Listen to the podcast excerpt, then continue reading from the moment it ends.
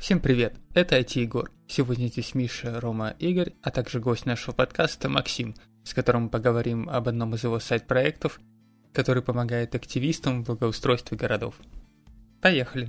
Что, привет, Максим. Привет.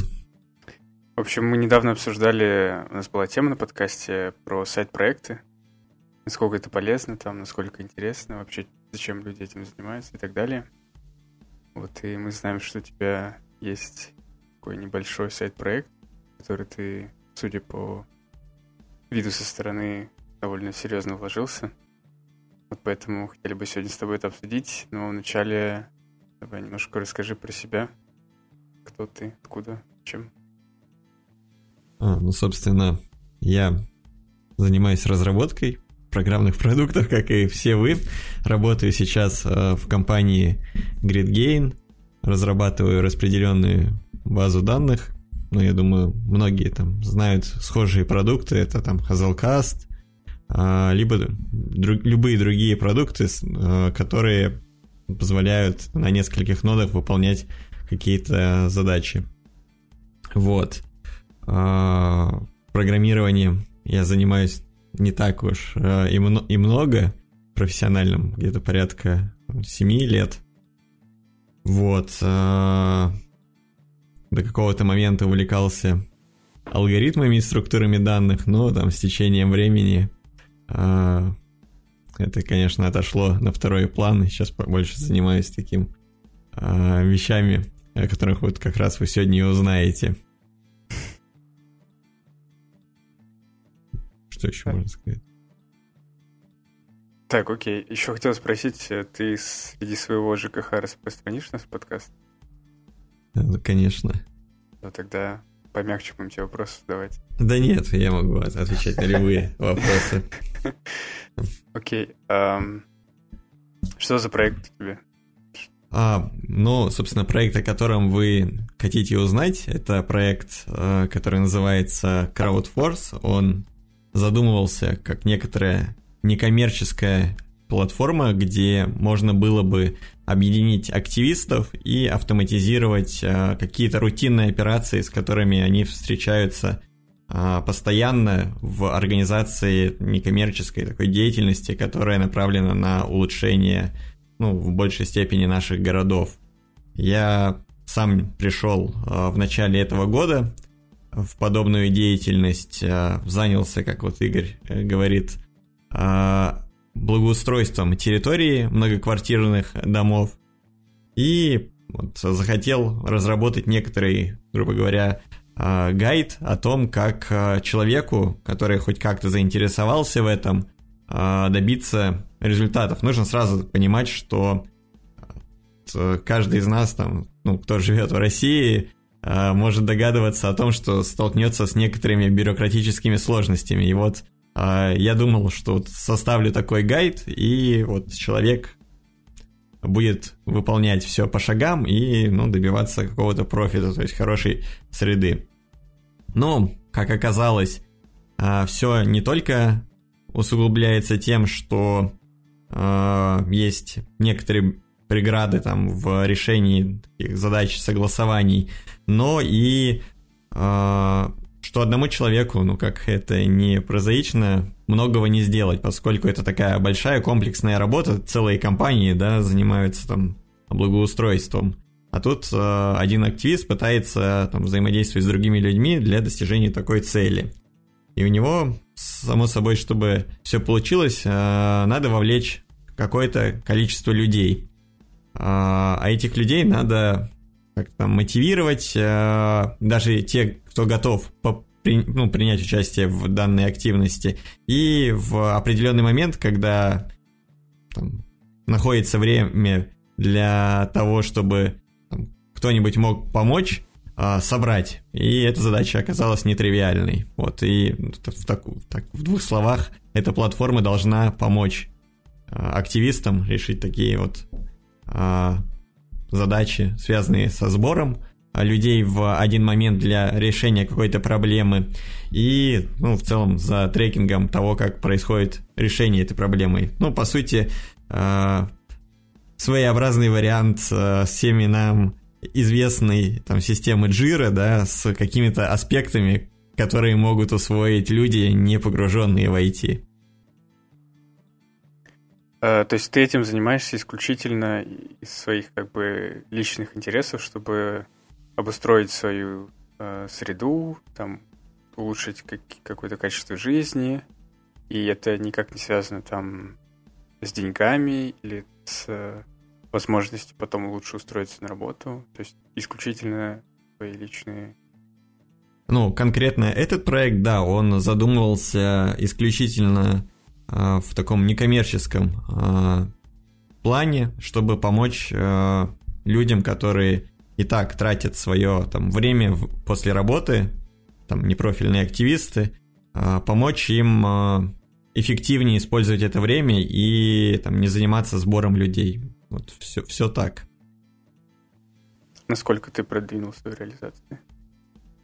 А, на самом деле, а, что можно сказать о реализации? У нас есть какая-то ре- реализация, которая позволяет а, выполнить некоторые а, базовые операции, которые мы задумали а, и определили в качестве MVP.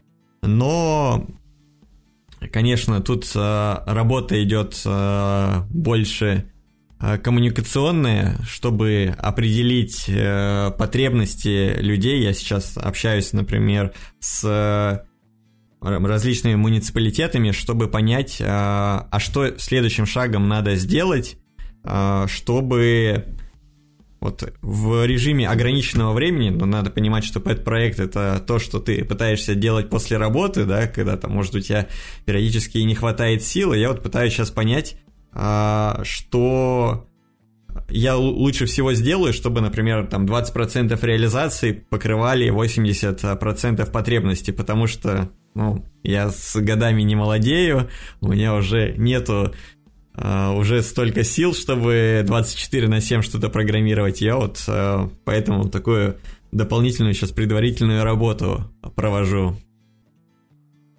uh, которая может быть не связано напрямую с программированием, но тем не менее это вот а, такая работа со сбором требований, чтобы то, что я делаю, оно в итоге было востребовано и не выкинуто, вот как, ну, обычно получается это с пэт-проектами.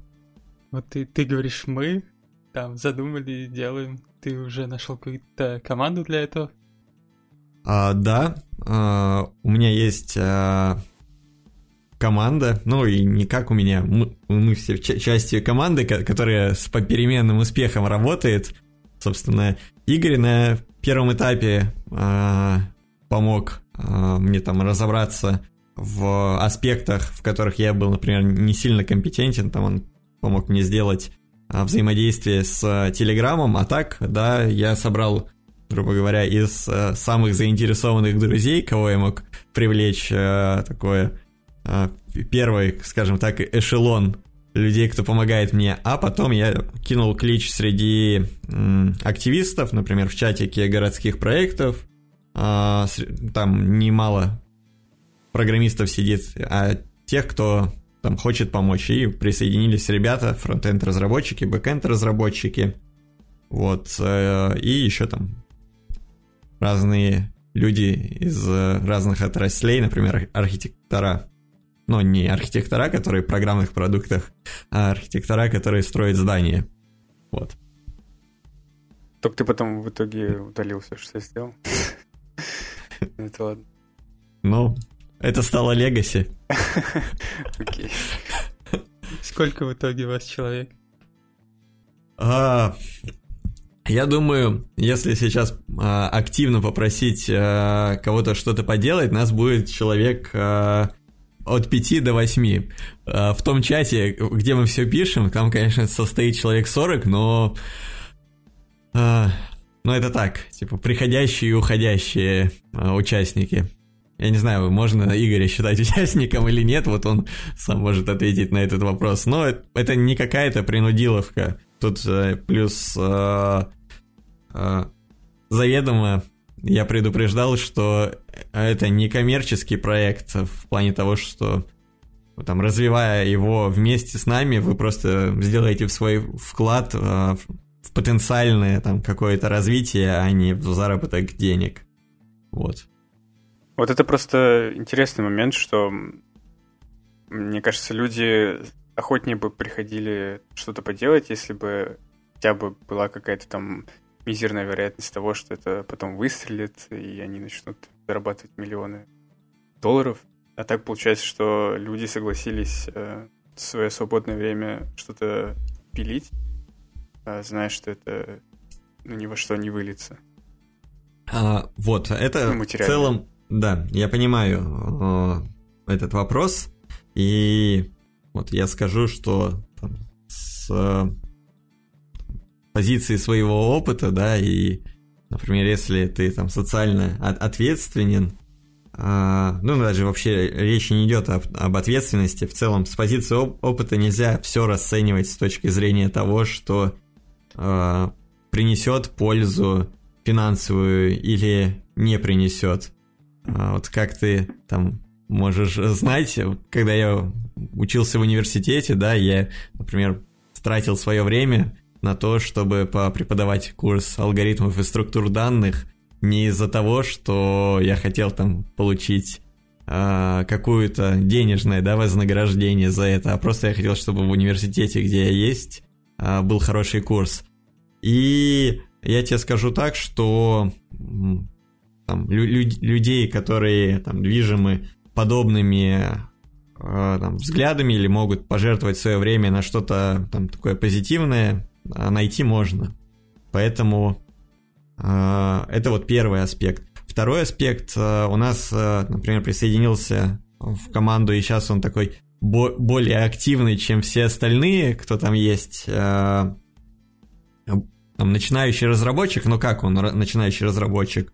У него есть там, большой опыт в DevOps, он был системным администратором и захотел сменить профессию. Ну и, следовательно, ему, чтобы получить какой-то опыт работы, да, а, вот такая есть возможность попробовать себя при там, нашем ревью или каких-то там рекомендациях. И, ну, например, если вы присоединяетесь к чьим-то пэт-проектам, ну, вот я думаю, не участники э, данного обсуждения, а, например, просто вот молодой специалист, то это вполне там, неплохой да, задел на будущее. Ну, ты ощущаешь, что это гораздо сложнее людей найти и привлечь к такому, чем если бы это имело какую-то финансовую цену? А, безусловно, а, людей там сложнее найти, и плюс мне тоже выделять время на это сложнее, потому что а, у меня есть там приоритетные задачи, да, которыми я занимаюсь в жизни, и э, само собой э, э, я даю там какую-то дополнительную оценку на то, что это там коммерческое, некоммерческое, да, если там какие-то у меня есть именно личного характера задачи более важные, я там смещаю приоритеты, ну, в силу того, что там, данная деятельность не несет какого-то там, прям профита. А с какими активистами ты связывался? с Calcore проекты? А, в плане поиска разработчиков, тех, кто... Нет, нет, нет, именно с активистами, которые... О, их достаточно много. А, во-первых, я там постоянно, когда меня зовут а, выступить э, где-либо, чтобы рассказать о своем опыте, как я выращивал растения да, дома, ну, я хочу сразу упомянуть, что я выращивал просто декоративные растения, которые вы видите в парках, например, Европы, чтобы проверить, насколько там самостоятельно их можно заготовить в России, чтобы вот а, такой включить в свой гайд, о котором я говорил ранее.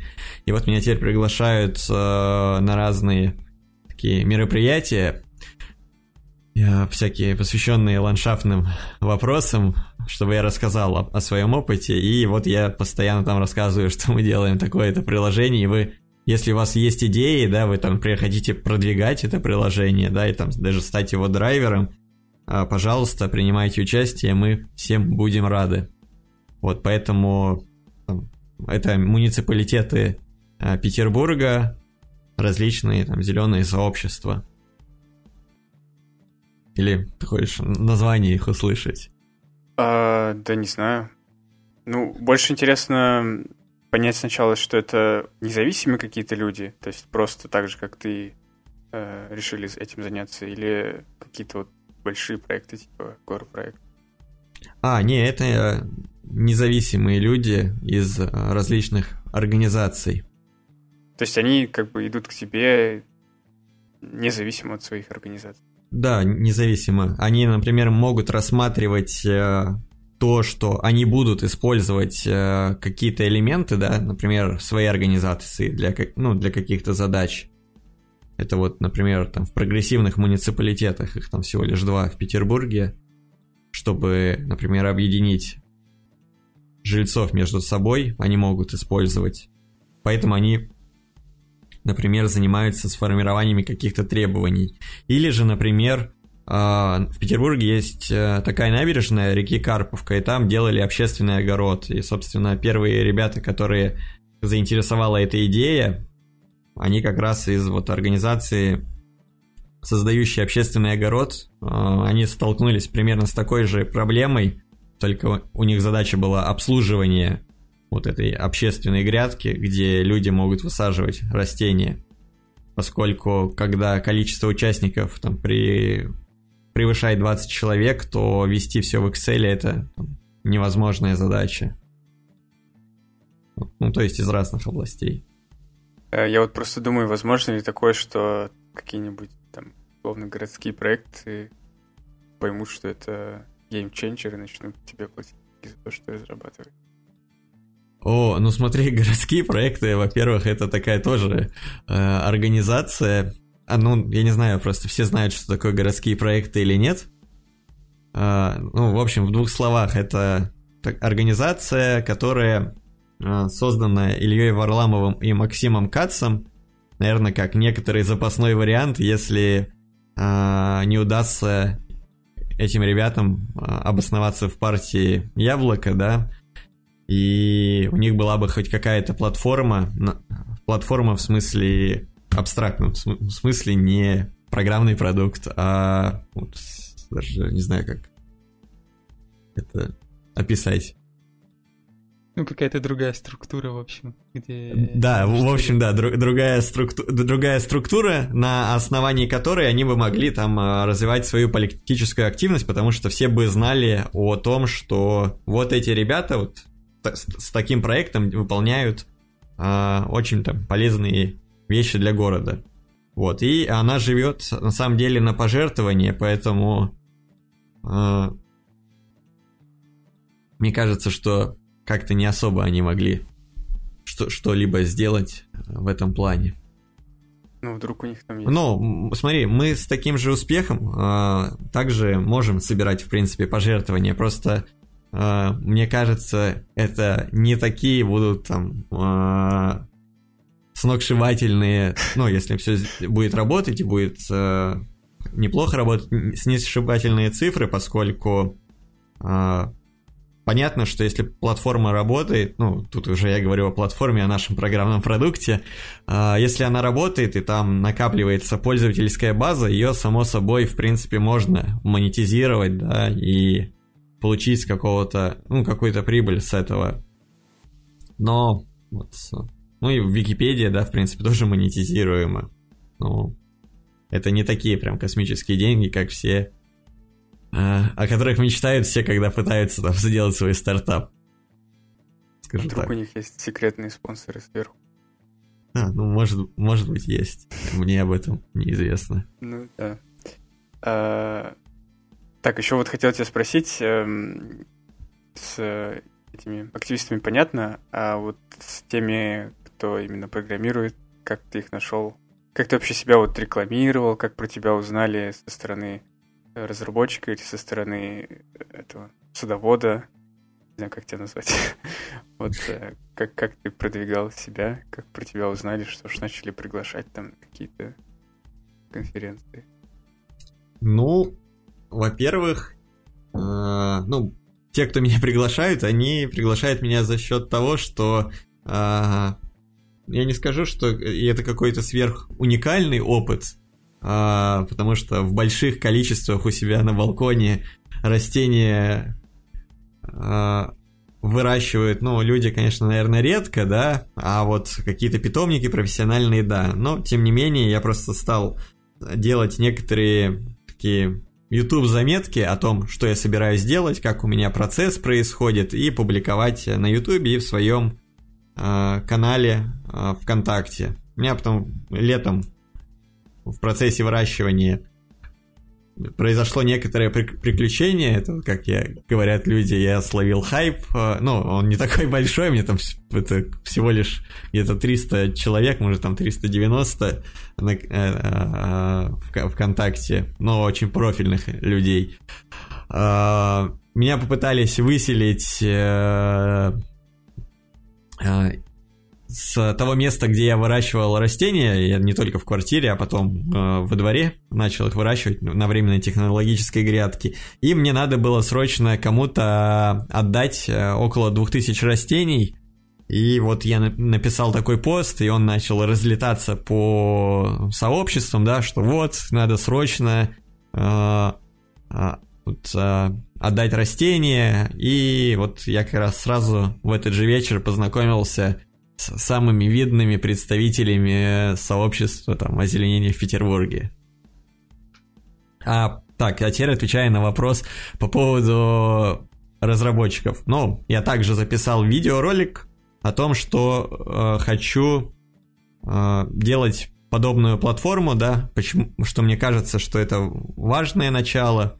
Ну и мне написали, там, например, ребята из э, партии «Справедливая Россия», как бы мы к ним не относились. Мне еще из «Единой России» написали, но я это как что-то как-то очень скептически к этому отнесся, и пока... Эм, ну, я такой, да, конечно, хорошо, но потом все, типа, мне больше ничего не писали. А, и у нас это все прошло мимо меня никаких распилов я не получил на этой платформе. Ну и параллельно с этим э, я написал знакомым своим, э, которых я там знаю, что могут э, как-то внести свой непосильный вклад, потенциально им это может быть интересно. Ну и, как я сказал, еще в городские проекты написал, там можно писать об этом, если ты делаешь какую-то там позитивную активность, направленную на развитие общества. Вот, и ну, вот люди начали приходить. Ну, с Единой России ты, мне кажется, одну дачу Италии пропустил точно. Наверное. Мне там мы просто написали так, что Блин, отличная идея, давайте, типа, разовьем самый лучший, типа, в стране, это какого портал. А, типа, мы вас там, типа, поддержим, все такое, ну, Стопудово, короче. Дачу на Италию. Дачу, да. Э, парни, есть вот про то, что мы обсудили вопрос? Про дачу в Италии? Ну, есть вопрос, если все бесплатно, нет донатов, то надо же как-то содержать все равно инфраструктуру где-то, это задеплоено все. Это ты своих денег делаешь или как? Ну да, я пока э, жертвую на это, благо не так уж э, и много у меня уходит, ну, чтобы небольшой сервачок держать, не нужно много денег. А, а так, а, в дальнейшем я планировал вывести проект на состояние самообеспечения, то есть я действительно планировал собирать а, какие-то а, пожертвования, плюс там удачно-неудачно мы с этим проектом попытались поучаствовать в хакатоне, который немного не совпал по тематике от э, конструкторского бюро «Стрелки». Это такое известное бюро, которое занимается разработкой стандартов для России. И вот если вы видите что-то хорошее в Москве, ну, с точки зрения там дизайна, благоустройства, это вот э, эти ребята все делают. Э, где нам было предложено все-таки придумать какую-то бизнес-составляющую для проекта, потому что их проекты, которые не приносят деньги, не особо интересовали, ну и мы там, конечно, накидали пару идей, как этот проект не становясь прям совсем коммерческим, ну, скажем так, оставаясь free-to-play, а, мог бы генерировать хоть какие-то деньги. Сколько тебе сейчас донатить?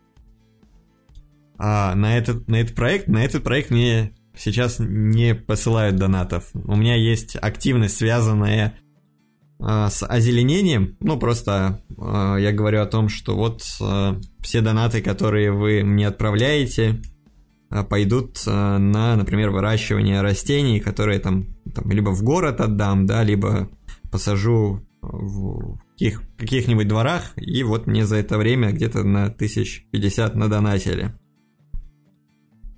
рублей. Мало ли, просто все в разных странах живут. Окей. А, как ты считаешь, вот э, какие главные успехи, которые ты уже достиг за все время работы? А, за успехи в работе над конкретной платформой или вообще в целом а, в этой деятельности, которую я начал, она же не только заключается в программировании. Ну, давай и так, и так. А, ну, во-первых, я познакомился с великолепными людьми, которые находились совсем в других предметных областях, с которыми, я думаю, как разработчик я вообще никогда не смог бы пересечься.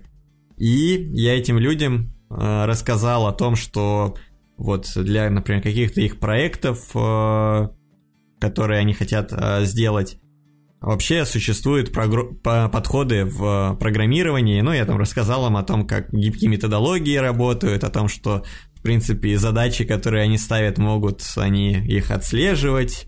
Ну, какие-то общие такие, э, ну, не, не скажу, что булшит, но э, экономические аспекты я им рассказал про бережливое производство, и вот это все вылилось в то, что там в, в одном муниципалитете, о котором я говорю, ну, это 72-й муниципалитет э, Петербурга, организовали курс озеленителей, где совместно с жильцами э, этого муниципалитета и архитекторами, молодыми студентами. Люди обсуждают благоустройство будущих э, скверов. И я надеюсь, э, благодаря вот такой активности, ну, это не напрямую я это сделал, это муниципалитет делает, но из-за того, что мы вот так вот встретились, все познакомились, я сказал о идеях, что надо это как развивать такую там какую-то активность, а, люди с опытом немного по-другому посмотрели на то, что они делали раньше, и вот, я надеюсь, сделают 5 скверов в следующем году, где горожане смогут а, как-то более комфортно себя чувствовать. Ну, ведь это, конечно, такой более соци- социальный, да, вклад, а не о программировании. А, но надо понимать, что не все ограничивается разработкой. Мне вот еще интересно, как вы поняли, какой дизайн именно вашей платформы будет более понятен для людей, чем там, скажем, Jira или Trello. Э, то есть... А, да, это... Смотри, э, в чем такая, да, проблематика. А, когда я начал вот свою активность, да, и мне уже сильно много активистов со двора написали, что они готовы помочь, но они все готовы в определенное время там помочь. Я решил завести э, треллы на наш микрорайон и накидать туда, в общем, задач, которые все те, кто угодно, могут брать и делать. Ну, в общем, чем вам не, кам- не канбан. Но, к сожалению, люди, которые вообще не находятся в IT, они как оказалось, э, не могут сразу понять концепцию э, вообще таск-трекера.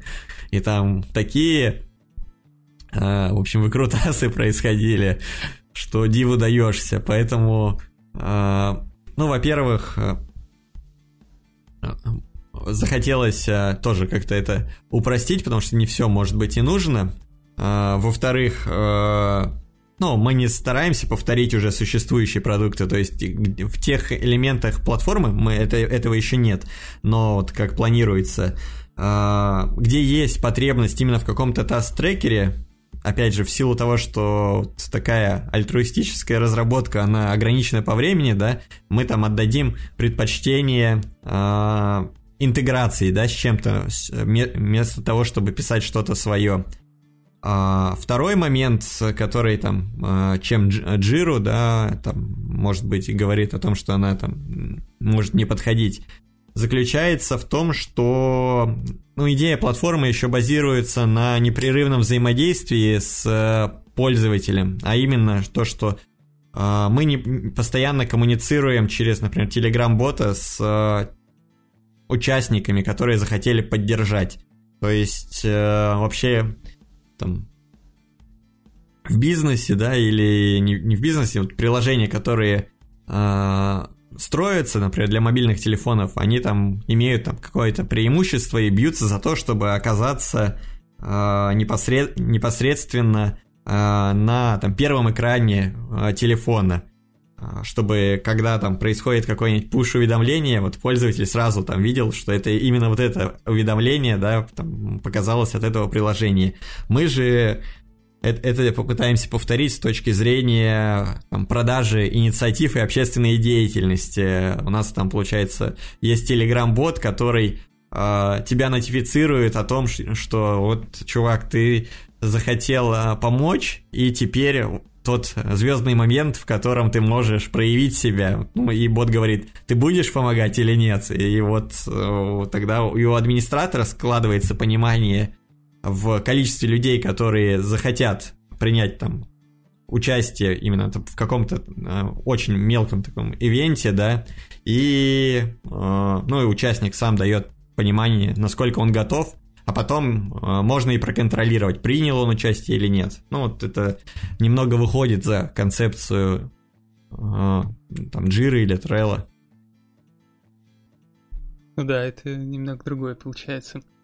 А вообще с точки зрения вот проекта и команды, получается, если, например, ты не сможешь им заниматься, то это значит, что проект э, все прекратит свое развитие или он уже как-то вот, может жить а, без тебя?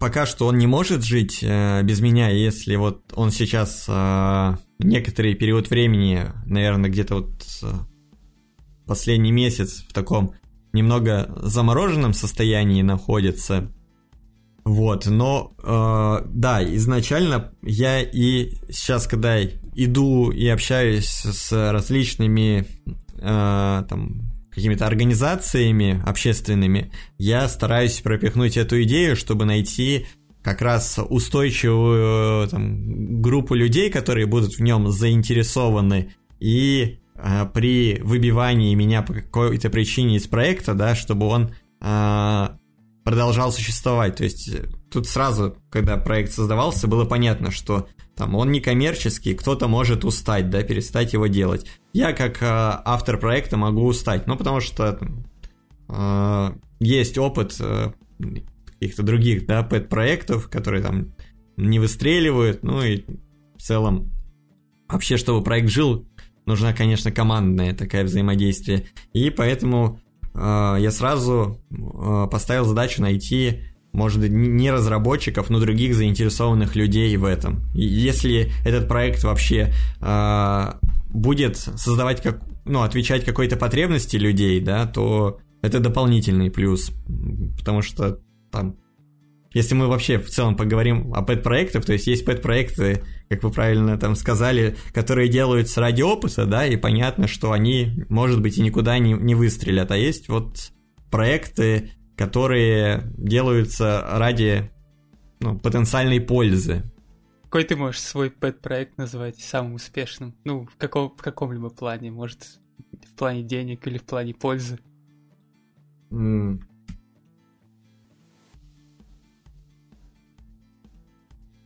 Наверное, в плане денег и пользы э, я таких успешных проектов не могу назвать. Э, я делал, конечно, какое-то большое количество разных проектов. Я даже не, не могу назвать. Э, смотри, у меня были проекты, э, в которые меня привлекали, например, как э, там, какого-то эксперта. Я их воспринимал как пэт-проекты, но это был проект для там, кого-то. То есть это какая-то разработка для людей, которые там туда инвестировали, да. Для меня это был пэт-проект, а для человека это действительно был продукт, который он выполнял. Но вот если просто говорить о деньгах, э, ну вот там были проекты, которые там приносили, ну, очень крошечную там сумму денег по сравнению, конечно, с основной зарплатой разработчиков. Э, но это там вот Игорь, в принципе, тоже знает. Это проект, там, связанный с э, игровыми серверами. Вот, а так я пытался там, когда только закончил университет, э, делать проект, связанный с аналитикой Яндекс Метрик. Он был нацелен на то, на такую потребность от людей, э, которая заключается в следующем.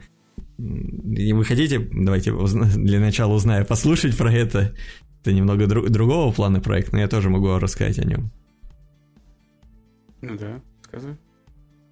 А, вот, ну, в общем, когда я там закончил университет, я поработал немного в такой компании, которая называлась Елама. Они занимались э, контекстной рекламой и автоматизацией, там, всякими системами управления ставок и аукционов, поскольку рекламные кампании основаны, вот выдача основана на принципах э, победы в, в аукционе за, и вот такую борьбу за позиции.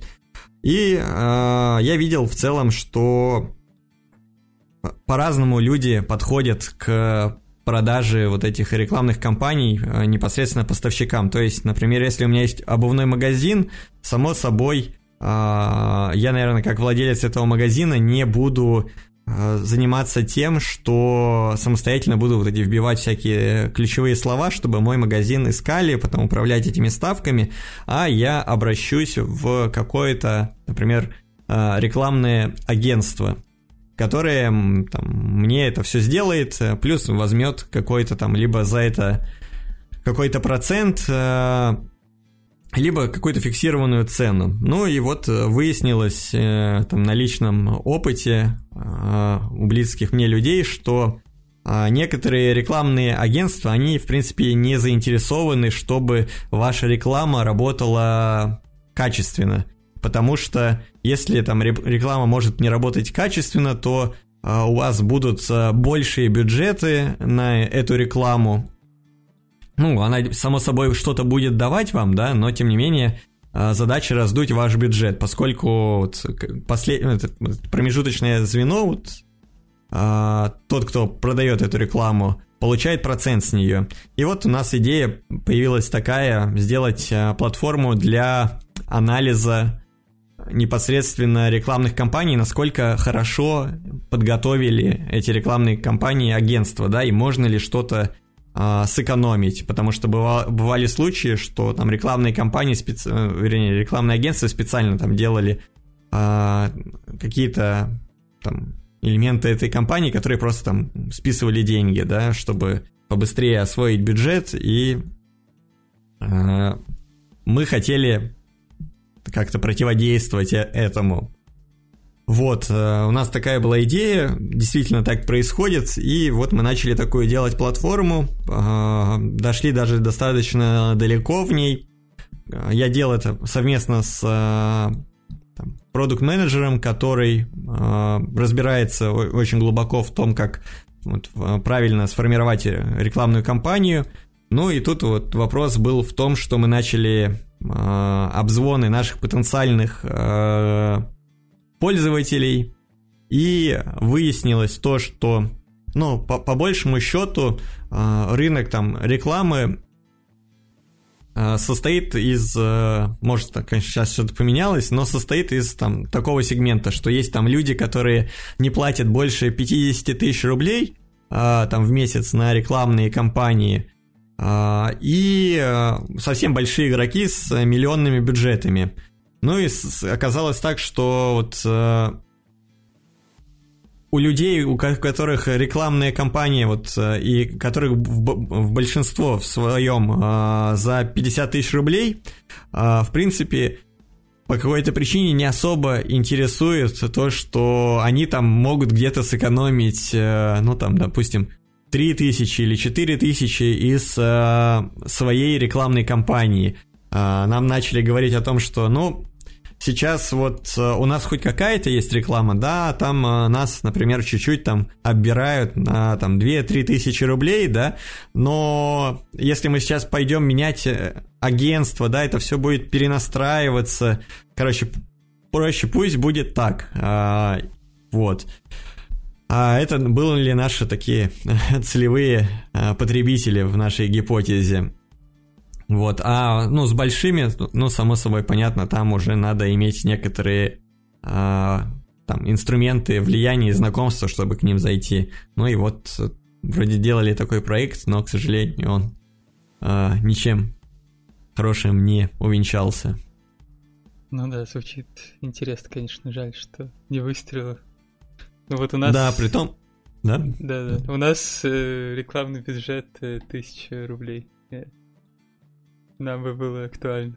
Ну, я бы вам нашел, что у вас там где-нибудь, типа, двадцатка не туда уходит, и вы такие, а заоптимизируем эту двадцатку.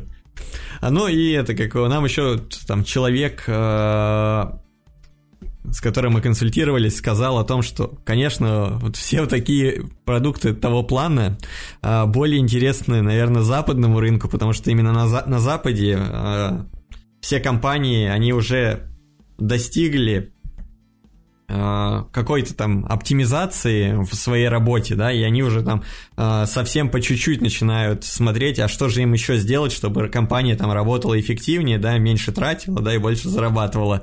А у нас там у компании столько проблем, что реклама это вот последний элемент, который их э, тревожит.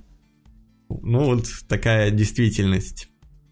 Да уж, реально жалко, конечно. Um... Я вот еще хотел спросить, возвращаясь обратно к первому проекту, э, сколько ты времени уделяешь и вообще насколько это физически, психологически тяжело? Да даже не первому, а вообще в целом на Pet Project.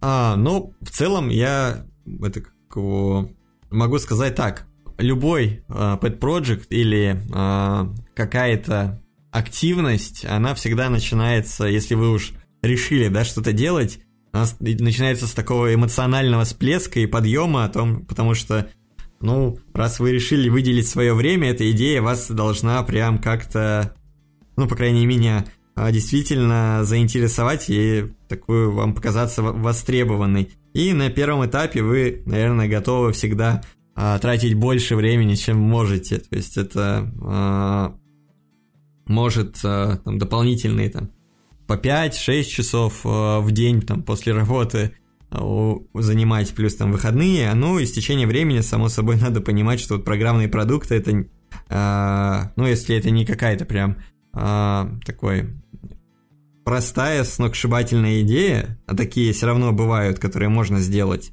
на коленке, они выстрелят, переходят в долгую фазу, где у вас может, кончается воодушевление, но это всегда так происходит в любой деятельности, что вот есть подъем, э, и, конечно, время меньше становится.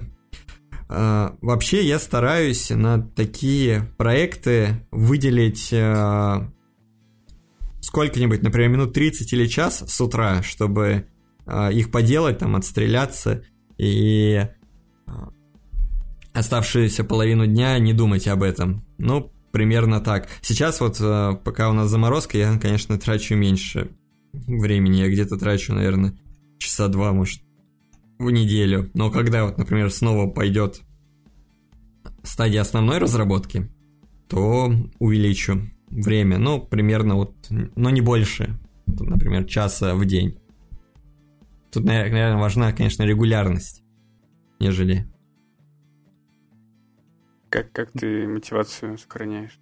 Какие технологии? А, а, как, когда ты э, просто с утра себе говоришь, что вот у тебя есть час или 30 минут, да, с утра, ну, в, ты просто в календарь себе вносишь, то тут, в принципе, наверное, и мотивация э, не нужна. Ты просто воспринимаешь это как работа. Ты же это как его на работу, когда ходишь, у тебя там не всегда там сверхинтересные задачи, или ты там не всегда э, просто э, сверхзамотивирован, да, что-то сделать, ты просто должен воспринимать, что это работа и э, выполнять ее, э, стиснув зубы.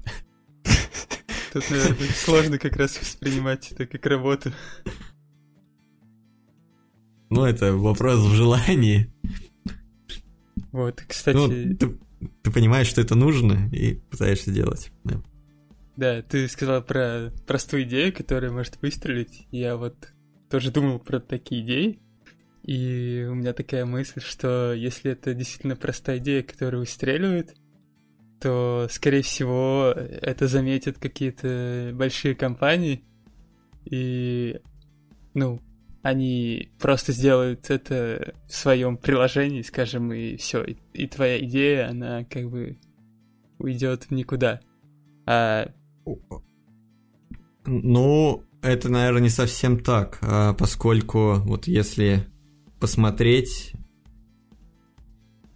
а, ну, какие-то разговоры с экспертами, просто я эту идею очень много где слышал, и сейчас с вами поделюсь о том, что идеи без реализации, например, ничего не стоят сами по себе, а во-вторых, даже если вот у вас есть реализация, да, с э, какой-то проверенной идеей, да, которая подтверждает о том, что это жизнеспособная э, какая-то концепция, то, ну, по опыту, именно если мы говорим о больших компаниях, да, то им проще купить команду целиком, чтобы они развивали этот продукт, потому что а, вы являетесь, наверное, источником каких-то таких идей. То есть вы дошли, может, у вас есть видение, да, если они просто копируют, конечно, с а, какими-то аспектами своей доработки, это, наверное, все равно не то. Ну, если да, они если... прям команду покупают, мне кажется, то это значит, что идея не такая уж маленькая. Не такая уж... Когда... Ну почему? Э, команду из трех, там, человек четырех. Просто, мне кажется, вот, опять же, возвращаясь там, например, к фильму Дудя, где там чуваки рассказывают, как их стартапы купили, у них фишка в чем была? В том, что они сделали какую-то уникальную технологию, которая там умеет накладывать маски на лицо, там, с, ну, достаточно э, производительно, так сказать, то есть не потребляя много ресурсов. И это выстрелило, потому что их купили, потому что эта технология, она была уникальна, и разработать такую же было бы затратно. А если эта идея какая-то именно UX идея, например, просто какая-то новая фишка, там, stories в Instagram, то Facebook ее скопирует э, очень легко и еще лучше, и проверит какие-то свои гипотезы на своей миллионной аудитории. И это ну, это сложно такое, сделать что-то без, например, уникальной технической реализации. Ну, я так, так скажу, вот э, я не эксперт а, в этом вопросе, но я бы поступал как, если я просто вижу, что у меня что-то выстреливает, да, а, и у меня это могут а, скопировать с большой долей вероятности, это прям не рекомендация, просто мое размышление на тему.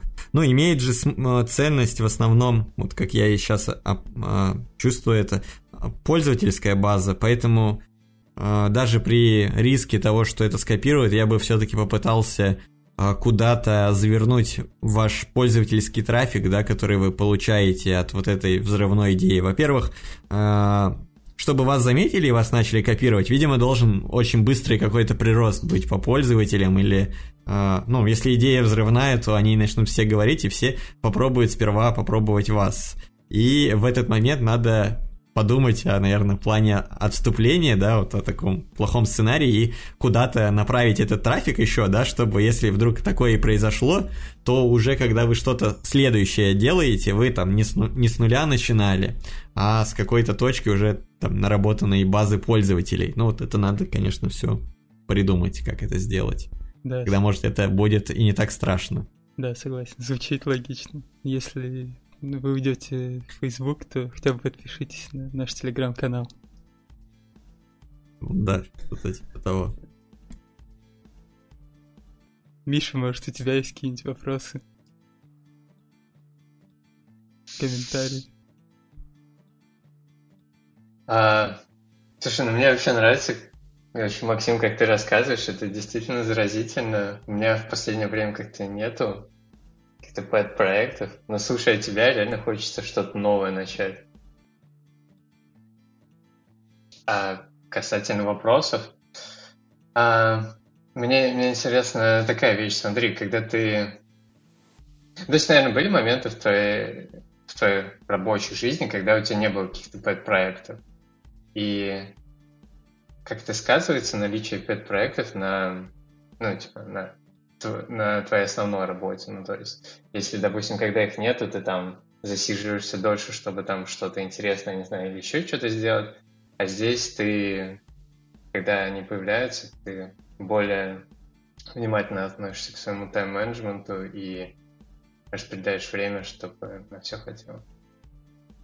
А, ну, я скажу так. Э, обычно, вот если мы не вот об вот этих конкретных э, примерах, которые я вам сказал, э, говорим о, в целом о проектах, потому что я пробовал там подпроекты ради того, чтобы попробовать разные технологии, то действительно, если э, у тебя появляется какой-то пэт-проект, то, возможно, это какая-то неудовлетворенность э, твоей работой. То есть у меня там было такое, что я сидел на проекте там в банке, где была шестая Java, поэтому у меня был проект, э, который просто включал в себя самые современные технологии, восьмую Java, там э, Spring, который уже по-нормальному был собран не с XML конфигурацией и не всякими JBoss серверами, вот, и, конечно, да, я туда, типа, вкладывал дополнительное время, но, с другой стороны, надо понимать, что, ну, как для компании расценивать это, если это вот просто проект для развития э, человека, да, то если этот человек потом не уйдет от вас, хотя вот это уже есть какие-то предпосылки в этом, в силу того, что, видимо, ва- ваша компания что-то не додает по там ожидаемым там уровням задач, да, или технологиям, но тем не менее он развивается, если вы как-то измените, да, эту ситуацию, у вас вот будет специалист, который э, сможет применить полученные навыки, опробированные в проекте, и да, ну, отвечая на вопрос, то время действительно, наверное, будет э, тратиться, и к этому могут там, негативно смотреть. Э, с другой стороны, тут вопрос э, выбора э, места работы. Вот, например, я где на последнем месте сейчас работаю, в целом у меня настолько интересные задачи были. Э, я просто поясню ситуацию. Там потом начался период э, как у большого там open source проекта, где я работаю, связанный со стабилизацией, вот где ты занимаешься больше починкой баз, багов, тестов, а так действительно в проекте могут быть очень интересные задачи, где у тебя просто нет потребности как, как вести какого-то пэт-проекта, потому что тут все есть. А, а если тебе проект не интересен, да, мне кажется, ты не будешь сверхурочно работать. Вот у меня такое мнение. Ты будешь Все. думать о том, как бы сделать пэт-проект и свалить с этой работы. Да. Слушай, а знаешь, еще есть, допустим, такой аспект, э, ну, допустим, в Нидерландах, где я сейчас нахожусь, тут в каждом контракте достаточно четко стараются прописывать, что там прям, ну, условно, если так грубо сказать, то то, что ты делаешь не рабочее время, пока ты работаешь на эту компанию, принадлежит компании. Если ты что-то хочешь делать, ты должен это, ну, там, явно согласовать с ними. Не знаю, сталкиваешься ли ты с этим, потому что, наверное, ну, проекты, о которых ты рассказал, по крайней мере, они не коммерческие, и, наверное, это не очень актуально, да? Ну, то есть приходилось тебе, не знаю, сталкиваться там, что информировал ли ты как-то своего работодателя так далее? А, ну, я знаю об этом, а, что бывают такие аспекты а, в контракте. Я скажу так, что в целом, наверное, я не информировал работодателя, поскольку все мои, кроме вот этих проектов, да, они носили больше характер хобби, да, или развитие каких-то навыков. Что я думаю, по этому вопросу. Но тут, конечно, очень спорно.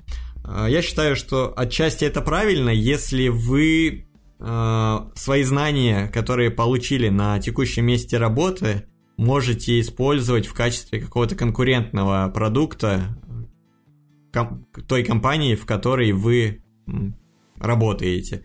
То есть это как с инсайдерскими сделками, да, вы не можете а, работать э, в каком-то регуляторе, да, и быть э, трейдером, потому что у вас просто э, нерыночное преимущество. И в этом смысле, наверное, если вы делаете что-то подобное, то, наверное, компания имеет право э, на долю вашего проекта, потому что вы используете там знания, которые получили в ходе э, работы, да, с этим продуктом. Это не обязательно технические знания, вы могли там получить как, ну, э, какие-то знания э, там людей, да, которые вам там позволили э, там, реиспользовать э, контракты, потому что я видел такое, э, не буду называть компанию, но то, что ребята работали, значит, э, над продуктом, для компании, они, для, они аутсорсили. И просто с течением времени они начали делать свой пэт-проект, который примерно повторял суть аутсорсинг, аутсорсирующегося проекта, и в конечном итоге у них были как бы связи всех клиентов, и э, свой про- проект примерно такой же. Они просто взяли там, договорились, что все, они переходят, э, клиенты, на их новый продукт, ну и команда целиком просто ушла, и все, типа. Ну, в таком смысле, конечно, да, их можно покарать за такое. А если ты там занимаешься чем-то прям э, не пересекающимся по деятельности, ну, наверное, не знаю. Ну, если есть такое правило, и действительно правило, наверное, лучше не нарушать, если так вот все прописано. Но ну да, я согласен. На самом деле, тут как бы также есть всякие условия, что там не можешь сколько-то времени работать на конкурентов, там, а, в той же области и так далее. На самом деле, мне кажется, еще можно, в принципе, в любом случае, когда ты приходишь на там, новое место, допустим, рабочее, и ну, ты знаешь, что ты там занимаешься какими-то проектами, неважно, которые тебе какую-то коммерческую выгоду приносят, ты можешь сразу попробовать согласовать, что если это, условно, другая там домен, ну, другая бизнес-область, не касающаяся, и это не рабочее время, то как бы все, что ты делаешь в нерабочее время, это твое. Mm-hmm. И пускай ну, уже как более четко описать, что такое твое рабочее время там и так далее. Вот. Да, насколько мне известно, в России вообще э, данные договора о том, что ты не можешь, э, ты можешь делать пэт-проект, э, и он будет принадлежать компании, или ты не можешь работать на конкурентов, они, по-моему, не имеют никаких а, таких законных оснований. Это, конечно, да, может... Кажется. Это больше такие социальные а, а, там, гарантии, ну, даже не знаю как, этические, да, о том, что ты не уйдешь а, конкурентом. А, но, с другой стороны, а, тоже надо понимать, в какой там ситуации оказался там человек, а, и Например, если конкурент э, тебе предлагает... Э, ну так, давайте просто в числах. А, допустим, это как вот ты зарабатываешь 100 тысяч рублей, да, а конкурент тебе предложит э, по каким-то причинам 1 миллион рублей, да? А, тут, конечно, такая дилемма. А, ты можешь ли ты на, наруч, нарушить этический контракт, да, с собой? И а, вообще, аж какову, это, какую выгоду ты получишь если э, ты его не нарушишь, да, для себя. Потому что надо понимать, что, ну, компания это организация, которая э, делает э, там, деньги, да, они, они заинтересованы в заработке денег, да, и ты для них э, являешься ресурсом, да, но тебе тоже надо же думать все равно о себе. И тут вот такой очень сложный вопрос. Да, интересно, как с юридической точки зрения вот э, описывается та ситуация, когда люди сделали свой альтернативный проект. А, ну, смотри, про вот то, что про уйти конкурентам, а, я видел а, такие случаи, просто люди, прям, которые не хотели прям сразу уйти, если там у них прям написано где-то в договоре об этом, то они просто через какую-то третью компанию это делали. Например, сейчас в начале, по-моему, зимы или вот прошлой осенью очень сильно писал Huawei всем разработчикам. А, только выяснилось то, что у них у всех подписаны почти со всеми компаниями, там, с Яндексом, а, там, с всякими Grid Dynamics, короче, со всеми компаниями, где более-менее сильные разработчики, контракты не переманивания, и получается, что они никого не могут нанять. И тут это как его вопрос, как там им быть такой ситуации или тем, кто хочет уйти туда. И вот люди там через а, одну компанию обходили это требование. Но это как-то странно даже тут. Да, при том это как его санкции обычно применяются не к самим людям, которые уходят, а непосредственно к компании. То есть э, вот ты уходишь, да, в, в компанию, и потом там определ... э, от, от, работодатель, от которого ты ушел, увидишь, ты ушел в Huawei, а вроде бы у вас там, например, договор был о том, что так нельзя. И он уже будет там с Huawei разбираться, может быть, даже на тебя это никак не повлияет, но вот у них там какие-то личные будут в общем, приключения. Идея для стартапа — это сделать фирму, через которую проводить всех. Ну да, можно попробовать. Анкапы вскрыли себе вены после вашего диалога. Что ты вообще рассчитываешь в идеале в ближайшие месяцы или там годы с этим проектом? А, с этим проектом? А, мне кажется, я, конечно, могу ошибаться, но если его все-таки довести до конца, то у него должна быть неплохая пользовательская база. То есть, если он даже будет существовать как некоммерческий, а, он должен ну, как минимум, я, я надеюсь, что... Блин, как бы загадать цифры, чтобы они не показались слишком маленькими не слишком большими, а, а то у меня был такой опыт, у меня второе образование экономическое, я делал бизнес-план, значит, а, а, в общем, и нам надо было придумать фирму, стартап, это было в 2013 году, я говорю, значит, я сделал, сделал э, э, платформу, ну, вернее, сделаю платформу и показываю расчеты по окупаемости, рентабельности, э, которая будет со- собирать старые книги и э, позволять там людям, которые хотят по дешевке их там приобрести, по-хитрому а, как-то с ними там, ими обмениваться, да. Ну, там, конечно, более сложная механика была, я уже почти ее не помню. Ну, в общем, а суть-то в чем? Я, значит, принес ей преподавателю бизнес-план, а, показываю, что вот тут-то мы выходим на окупаемость. Она такая смотрит на нее, она такая говорит, типа, и что это за фигня? Ты, типа, хочешь зарабатывать 200 тысяч рублей в месяц за свой проект? Типа, кто вообще строит компании такие, да, типа, где там, типа, миллионные выручки? Вот я так и боюсь это с числами ошибиться. Ну, я считаю, а, хорошо, если на, нами будет пользоваться, ну, в активной фазе где-то а, допустим, через год тысяч пять человек, да, то есть э, они будут э, польз... ну, ботом пользоваться, он там будет им писать сообщение о том, что надо проделать какую-то работу. Но это не, не даже не с точки зрения того, что а, сама платформа оказалась востребованной. Ну, тут еще, да, вопрос о том, что все-таки это общество живо, да, и есть люди, которые помогают активистам, которые пытаются что-то улучшить. Вот. А, это будет хор- хорошим. Вот если 50 тысяч человек будет пользоваться, ну, это вообще просто великолепно. Окей, заскринили. Да, запомните этот твит. Спасибо, что послушали этот выпуск. Это была только первая часть нашего разговора с Максимом. Э, через пару недель, наверное, выпустим следующую часть. Подписывайтесь на канал, ставьте лайки, делайте репосты. Всем пока.